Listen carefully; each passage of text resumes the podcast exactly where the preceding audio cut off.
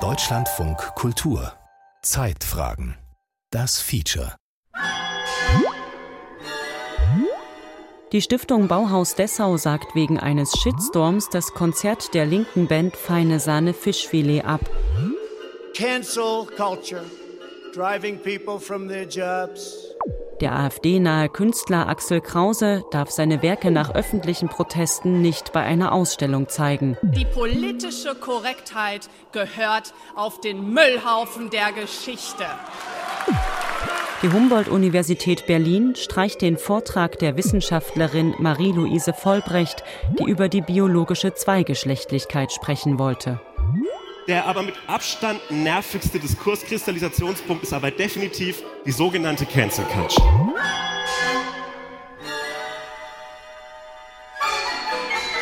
Die Mäntel des Schweigens von Maulkörben, Retuschen und Zensur. Feature von Lydia Jacobi und Tobias Barth. Die Literaturgeschichte ist ja sehr lang und äh, solange wie es Menschen gibt, die sprechen, schreiben, sich äußern, gibt es eben auch andere, die das kontrollieren wollen. Nicola Rosbach lehrt Literaturwissenschaft an der Uni Kassel. Einer ihrer Forschungsschwerpunkte, wie Schrift und Sprache normiert und kontrolliert werden. Damit meint Rosbach nicht nur staatliche Zensur, sondern die subtileren Formen, die vielen Graustufen des Löschens und Selektierens. Aktuell arbeitet sie an einem Handbuch zum Thema, inklusive eines Kapitels über das Phänomen der sogenannten Cancel Culture, ein Begriff, den Rosbach eigentlich ablehnt. Heute wird sich eben sehr aufgeregt, wenn der Asta mal irgendwo von einem rechten Redner zum Beispiel eine, eine Vorlesung stürmt und dann wird sofort gesagt, das ist Cancel Culture. Ne?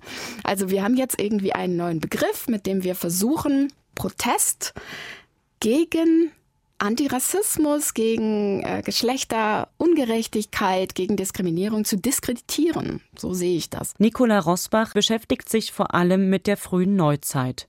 Maulkürbe und Retuschen, die findet sie auch in der Zeit der Reformation oder der Aufklärung. Es gibt eben immer wieder auch bestimmte Knackpunkte in der Geschichte, der Kultur überhaupt, ähm, Medienumbrüche, an denen das ganz besonders deutlich wird.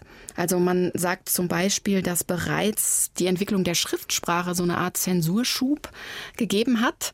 Äh, sobald man etwas schriftlich fixieren und damit natürlich auch ähm, ja, länger tradieren konnte, wurde es wichtiger, dass auch einzuschränken, eine Diskurskontrolle zu haben. Allein durch die Erfindung oder die Nutzung des Papiers hatte man ja sehr, sehr viel mehr Möglichkeiten, auch wenn man noch händisch kopieren musste, äh, Meinungen zu verbreiten.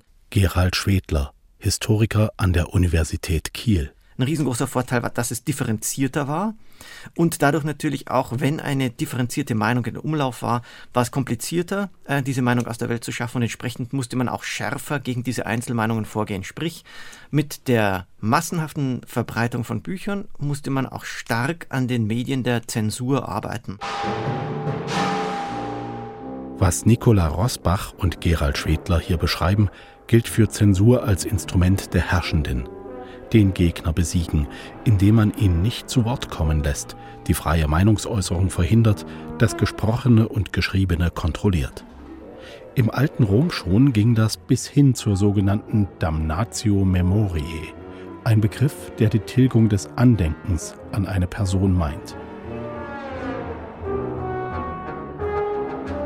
Kaiser Licinius, ist gestorben 325 und war ein Antagonist von Kaiser Konstantin. Er wurde als Hochverräter ähm, verurteilt und getötet. Und im Nachhinein war dann die Frage, wie geht man mit einem, einer Person um, die einmal Kaiser war und dann in Ungnade gefallen war. Und das große Problem sind beispielsweise die, das römische Recht, das davon ausgeht, dass ein Gesetz nur dann gültig ist, wenn es von einem Kaiser mit äh, Ort und Jahr und Kaisernamen autorisiert ist. Gerald Schwedler kam vor etwa 15 Jahren zum Thema. Damals begann er sich zu fragen, wie Meinungsbildung im Mittelalter funktionierte. Ein bis dato kaum beleuchtetes Feld. In seiner Habilitationsschrift beschäftigte sich Schwedler mit dem Vergessen, Verändern und Verschweigen im frühen Mittelalter.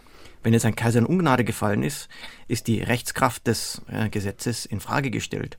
Und dann hat es ein unendlich großes Heer, also man redet da von etwa 50 bis 100 Juristen gegeben, die nach seinem Tod anfangen mussten, die Gesetze durchzusortieren, welche an Rechtskraft behalten sollen. Und die wurden dann manipuliert damit entweder sein Name rausgestrichen wurde oder das Datum rausgestrichen wurde, damit das römische Rechtswesen nicht darunter leidet, dass eine Person in Ungnade gefallen ist. Der Historiker weiß um die Widersprüchlichkeit dieser frühen Tilgungsaktionen, zu denen auch damals schon das Verächtlichmachen des Gegners gehört. Berühmtes Beispiel aus der Römerzeit sind die 14 Reden des Cicero gegen seinen Widersacher Mark Antonius. Diese Philippiken sparen nicht mit Schmähungen und Herabwürdigungen, es sind Hassreden im Dienst der Republik. Denn Cicero fürchtet zu Recht, dass Mark Antonius sich als Cäsars Nachfolger zum Diktator aufschwingen wird. Die Sächsische Landes- und Universitätsbibliothek Dresden verwahrt eine im 15. Jahrhundert kopierte Handschrift auf, unter der Überschrift Die zweite Rede des Marcus Tullius Cicero gegen Mark Anton, mit der er einen wesentlichen Beitrag zu seinem eigenen gewaltsamen Lebensende geleistet hat. Tatsächlich lässt sich Ciceros Ermordung im Dezember 43 verstehen als letzte Windung einer Eskalationsspirale, die Ciceros Beleidigungen ausgelöst hatten. Marc Anton wehrt sich, zuerst mit Worten und Flugschriften, dann nutzt er seine neue Machtstellung als Triumvir, um Cicero zu ächten. Nun darf jedermann Cicero töten, denn er steht auf den Proskriptionslisten. Am Ende stellt Marc Anton den abgeschlagenen Kopf des Cicero an der Rednertribüne auf dem Forum zur Schau. So will er das endgültige Verstummen seines Gegners inszenieren. Vergeblich, wie Ciceros Berühmtheit bis heute belegt. Doch das Canceln geht weiter. Wer Gott reden hören will, der lese die Heilige Schrift. Wer den Teufel reden hören will, der lese des Papstes Dekrete und Bullen. So poltert der ehemals katholische Mönch Martin Luther in einer seiner Kanzelreden. Der Kirchenrebell spielt an auf all die Verbote und inquisitorischen Maßnahmen, mit denen die Kirche ihre Macht sicherte. Wenn der Papst seine Krone absetzt und von seinem Thron heruntersteigt und bekennt, dass er geirrt und die Kirche zerstört und unschuldiges Blut vergossen hat, dann werden wir ihn in die Kirche aufnehmen. Andernfalls muss er für uns immer der Antichrist bleiben. Die solche Art in Predigten und Flugschriften geschmähte Kirche weiß sich zu wehren. Der Medievist Gerald Schwedler. Die Reformationshistoriker sehen das so, dass natürlich vom Papsttum die volle Bandbreite an Möglichkeiten der Einflussnahme genommen worden ist. Vom Verbrennen und Zerstören, vom äh, äh, Vertreiben von äh, protestantischen Gedanken, Vertreiben von Menschen, Ausgrenzen, bis hin zu ganz subtilen Umschreibeaktionen, dass etwa die römische Kirche ähm, ein, ein groß angelegtes äh, Geschichtswerk, die äh, Annales Ecclesiastici, ähm, angelegt hat, in der sozusagen die römische Sicht der Geschichte ähm, dargelegt worden ist, in dem natürlich dann die, der, die protestantische Bewegung kleingeredet worden ist, als Error dargestellt worden ist, etc. Das heißt also, die ganze Bandbreite von äh, von Canceln, wie man so nennen würde, bis hin zum Umschreiben und Reframing, wie die neuen Begriffe wären.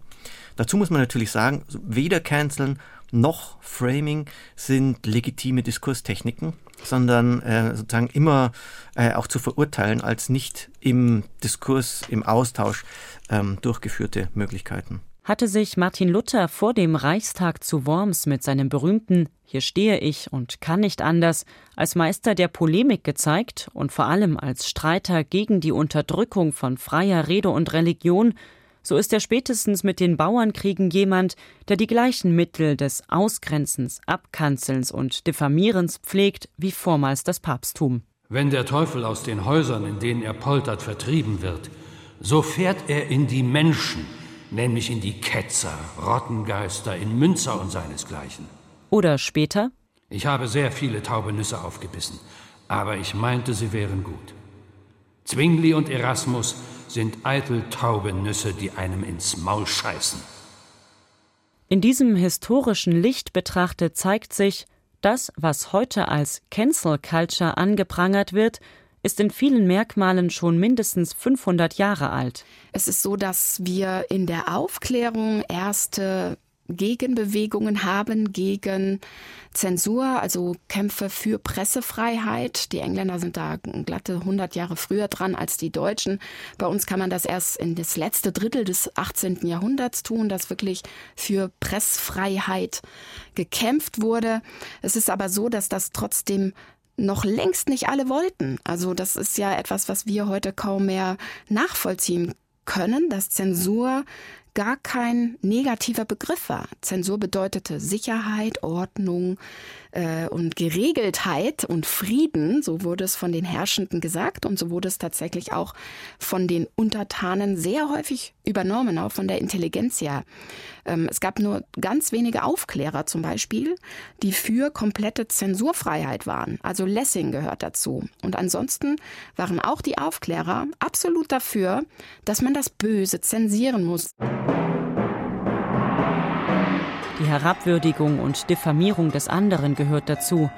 Die moralische Überhöhung der eigenen Position, das Argumentieren mit dem edleren Zweck, der Ausschluss des anderen bis hin zur Tabuisierung. Man könnte das Phänomen deshalb auch mit ad hominem Kultur übersetzen. Die Rhetorik, also die Lehre von der Redekunst, definiert ein Argumentum ad hominem als Argument, das eine Aussage zu widerlegen versucht, indem ihr Sprecher diskreditiert wird. Es stürzt sich auf die Person, auf den Menschen statt auf seine Worte. Und weil der Mensch ein eitles Wesen ist, sind selbst die klügsten Köpfe nicht frei vom Gebrauch dieser unfeinen und gefährlichen Methode. Großmerite ist es jetzo, nach Sadis Art zu girren. Doch mir scheint's egal gepudelt, ob wir östlich, westlich irren. Mit diesen Versen beginnt einer der größten Skandale der deutschen Literaturgeschichte. Eine Geschichte von zwei Dichtern und Konkurrenten beim selben Verlag, von Spott und Gegenspott und schließlich dem gegenseitigen Versuch, den jeweils anderen unmöglich zu machen.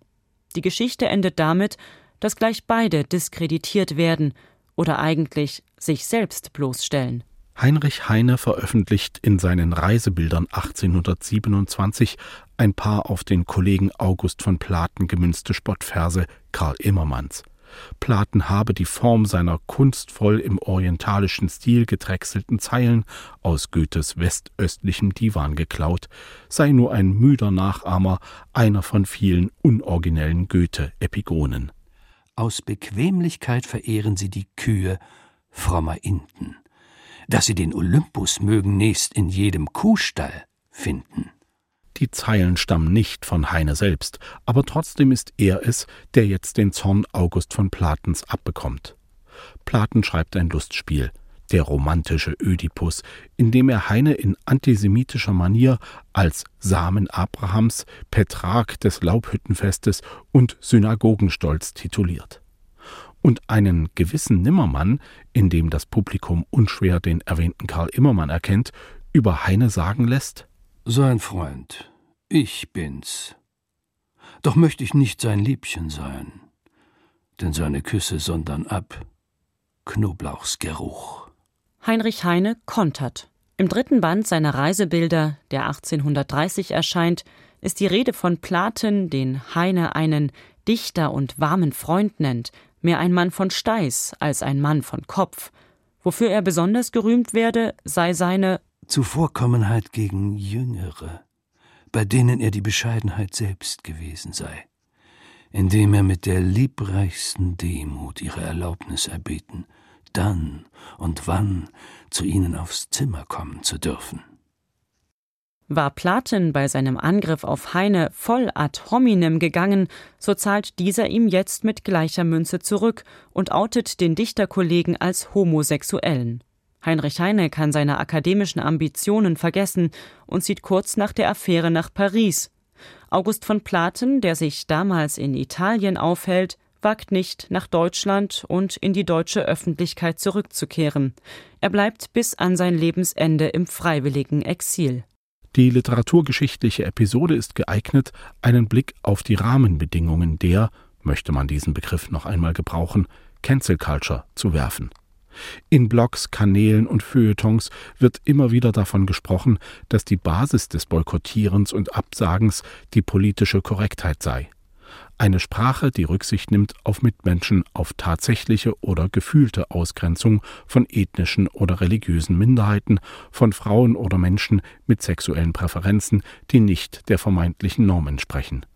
Und genau das ist der Unterschied zwischen 1830 und heute.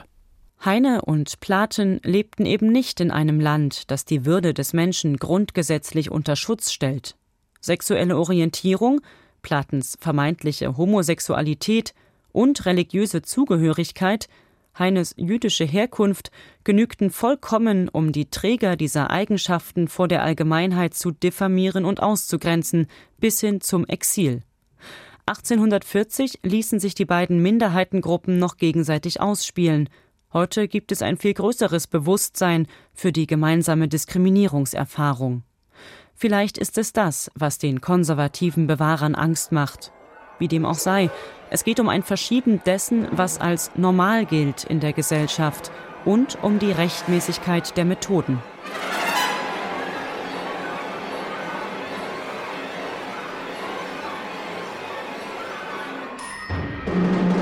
Am letzten Januartag 1929 erscheint ein Buch, das in kürzester Zeit Millionen Auflagen erreicht. In mehr als 50 Sprachen übersetzt wurde es zu einem der meistgelesenen deutschen Romane des 20. Jahrhunderts. Erich Maria Remarques Im Westen nichts Neues. Die Vossische Zeitung schreibt zu ihrem Vorabdruck Dicke Bücher sind erschienen, in denen Schlachten geschildert und Lorbeeren verteilt wurden. Was den Menschen im Feuerofen geschah, was sie empfunden, erhofft, gelitten, ging unter in dem leeren Gerede von Heldentum und Dank des Vaterlandes. Nun aber, fährt die Vossische Zeitung fort, gebe es ein Buch, welches das wahre Bild des furchtbarsten Krieges lebendig erhalte. Es handelt vom jungen Kriegsfreiwilligen Paul Bäumer, der an der Westfront tötet und das Sterben der Kameraden erlebt. Es handelt vom Schrecken des Krieges, vom Verfall der Menschlichkeit, vom Mythos Kameradschaft und von einer verlorenen Generation. Sie denken heute noch, es wäre wundervoll fürs Vaterland zu sterben. Damals schenkten wir ihnen Glauben. Aber das erste Trommelfeuer hat uns belehrt. Denn einen schönen Tod habe ich an der Front noch niemals gesehen. Sterben tut niemand gern, ob an der Front oder zu Hause. Am 4. Dezember 1930 zeigt das Berliner Kino am Nollendorfplatz den von Lewis Milestone inszenierten amerikanischen Spielfilm Im Westen nichts Neues. Die deutsche Filmpremiere verschärft noch einmal den braunen Sturm auf Remarque und sein Werk. Für die Nazis ist der Film eine jauchzende Entschuldigung der Deserteure, Überläufer, Meuterer und Drückeberger.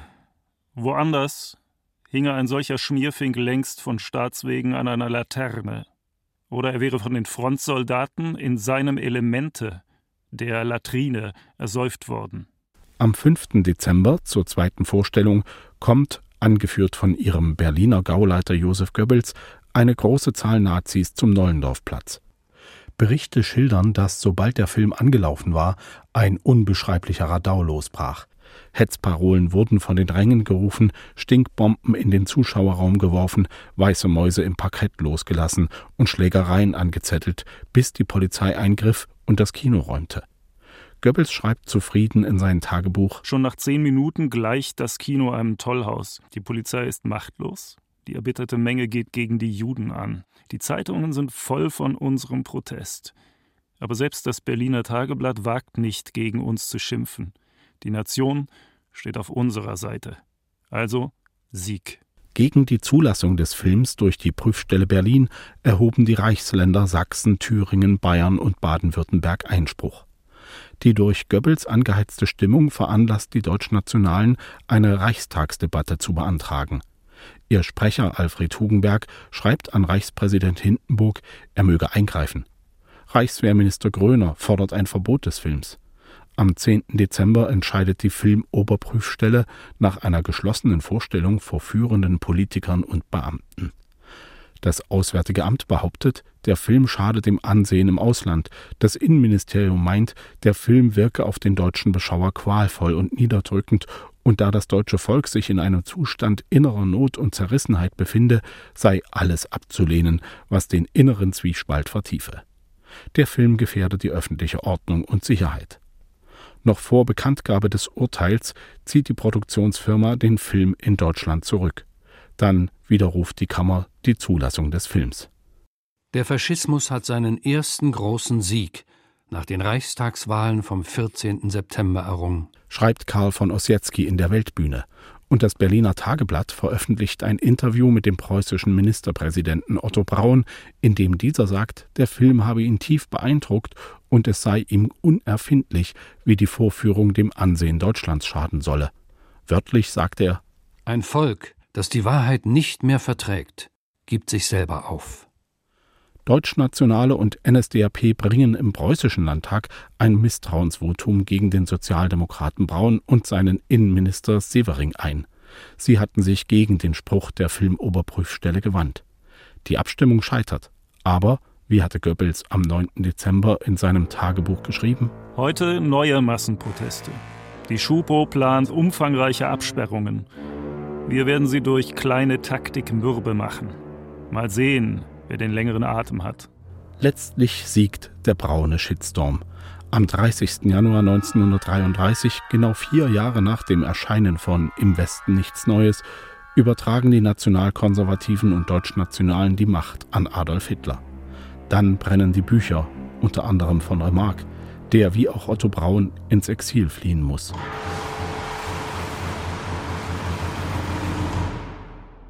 Zu den tragischen Entwicklungen deutscher Geschichte gehört, dass nach der Katastrophe der Nazi-Herrschaft ausgerechnet einige derer, die von Ausgrenzung und Gesinnungsterror betroffen waren, nun selbst beteiligt waren an Maulkürben, Retuschen und Zensur. Unsere Deutsche Demokratische Republik ist ein sauberer Staat. In ihr gibt es unverrückbare Maßstäbe der Ethik und Moral für Anstand und gute Sitte. Erich Honecker hatte während der NS-Diktatur neuneinhalb Jahre im Zuchthaus gesessen. 1965 ist er der Hauptankläger beim sogenannten Kahlschlagsplenum des Zentralkomitees der SED. Es richtet sich gegen Schriftsteller, Filmemacher und Künstler, deren Werke als unliebsam und schädlich für die Parteilinie eingestuft werden. Stefan Heim gehört auch zu den ständigen negativen Kritikern der Verhältnisse in unserer deutschen demokratischen Republik.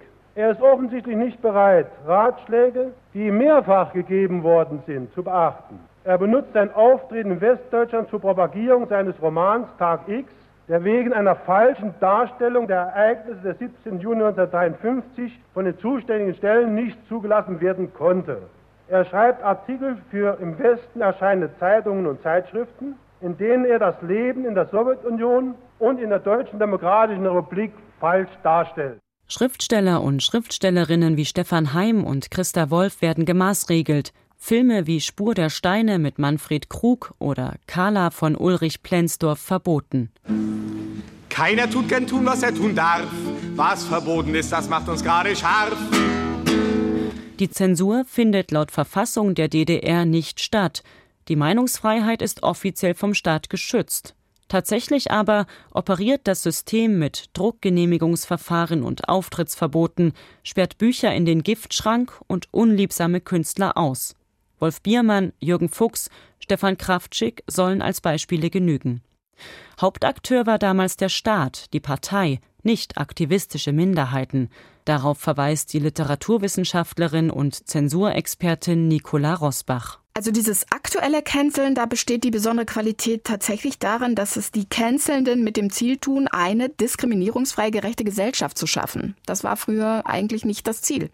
Und äh, das finde ich schon mal sehr speziell. Neulich nun wickel ich gerade mal wieder so ein schönes Stückchen gepökelte Sau zwischen die Artikelchen. Und was lese ich da? In Wiesbaden lese ich, ist verboten, eine Straße nach Kurt Tucholsky zu nennen. Wohl wegen der Autofahrer könnten alle Linksabbieger werden oder sowas, ja. Der Kabarettist Wolfgang Neuss 1965 bei einem gemeinsamen Auftritt mit Wolf Biermann, gegen den kurz darauf ein Auftritts- und Publikationsverbot in der DDR verhängt wird. Lese ich beim Wickeln und dann lese ich, dass bei uns sogar einer im Bundestag rief, Bert Brecht ist für Deutschland nicht repräsentativ. Und da zuckte es mir doch durch den, wo ich früher drauf saß. Ausgerechnet die Bede, dachte ich. Abgesehen davon, dass sie mich nur nach dem Krieg mal auf den Weg gebracht hatten, aber Tucholskis und Brechtens Bücher, die waren ja nur im Dritten Reich auch verbrannt durch diese Reichsschrifttumskammer. Ahnen Sie nun schon einen kleinen Kausalzusammenhang zwischen meiner Schädeldecke und meiner Schuhsohle? Wolfgang Neuss kritisiert, dass Schriftsteller und Künstler, auf die sich die Kulturfunktionäre in Pankow berufen, es schon deswegen schwer haben in der Bonner Republik. Bertolt Brecht, Heinrich Mann, Anna Segers gehören nach Auffassung des konservativen Mainstreams in der frühen Bundesrepublik nicht zur deutschen Kultur. Bis weit in die 80er Jahre hinein herrscht in den konservativen Milieus in der Bundesrepublik eine Abwehrhaltung gegenüber Literatur und Kunst, die links vom Kulturbegriff der CDU-CSU steht. Und es fehlt nicht an Boykottversuchen. Mit einem für Bonner Verhältnisse ungewöhnlichen Eklat hat gestern eine Ausstellung des politischen Karikaturisten Klaus Steck in den Räumen der Parlamentarischen Gesellschaft in Bonn stattgefunden. Die politische Korrespondentin des WDR, Gisela Marx, am 31. März 1976. Nach Aussagen mehrerer Augenzeugen rissen Abgeordnete der CDU-CSU unter lauten Beschimpfungen während der feierlichen Eröffnungsveranstaltung Bilder, Plakate von den Wänden, zerfetzten sie, traten sie mit den Füßen und schrien dabei, dies sei politische Pornografie und dies insgesamt sei ein Schweinestall. Letztlich wurde der CSU-Landesgruppenchef Richard Stücklen offenbar herbeigerufen und dieser erklärte vor Journalisten, diese Ausstellung in der Parlamentarischen Gesellschaft werde die nächsten 24 Stunden nicht überleben. Der Plakatkünstler Klaus Steg bekannt durch seine provokanten Collagen zu politischen Themen, hatte ein Foto von Gefangenen der Pinochet-Diktatur im Fußballstadion von Santiago de Chile auf ein Plakat gedruckt. Darüber knallrot auf schwarz die Überschrift Seit Chile wissen wir genauer, was die CDU von Demokratie hält. Eine Anspielung auf ein Zitat des CDU-Abgeordneten Bruno Heck, der über Pinochets Massengefängnis gesagt hatte das Leben im Stadion ist bei sonnigem Wetter recht angenehm. Stegs Ausstellung wurde, wie angekündigt, noch am gleichen Tag vom Vorstand der Parlamentarischen Gesellschaft geschlossen. Stegs Anwälte verklagten den Abgeordneten Jenninger, der das Plakat zerrissen hatte, wegen Sachbeschädigung. Steg bekam Recht. Jenninger musste eine Entschädigung zahlen. Der Heinrich Böll hat mal gesagt, bezogen auf meine Arbeiten, Satire ist kein Himbeerwasser. Also das war sehr schön beschrieben und ich habe es auf, mal gezählt, auf 41 Verfahren gebracht im Laufe de, äh, meines Lebens.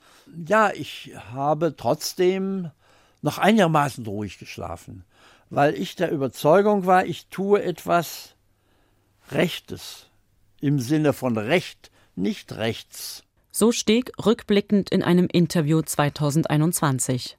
Der Jurist Klaus Steg gewinnt alle Verfahren, die gegen ihn angestrengt werden, aber er bezahlt dennoch für seine Provokationen gegenüber den Mächtigen. Nach Kampagnen, vor allem von Seiten der CDU, geht die Zahl seiner Ausstellungen Anfang der 1980er Jahre merklich zurück und er erhält Drohbriefe. Ich hatte dabei immer ein letztlich ganz gutes Gefühl da etwas Notwendiges zu tun. Nicht bloß Vernünftiges, aber etwas Notwendiges zu tun, weil die Meinungsfreiheit ist eines der höchsten Güter, die die Verfassung im Artikel 5 besonders schützt. Und äh, da habe ich gedacht, da muss man Gebrauch davon machen.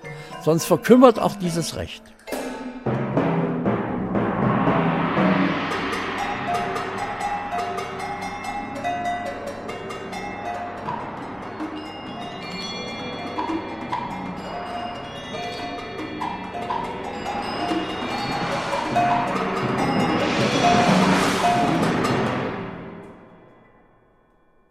Die Mäntel des Schweigens von Maulkörben, Retuschen und Zensur.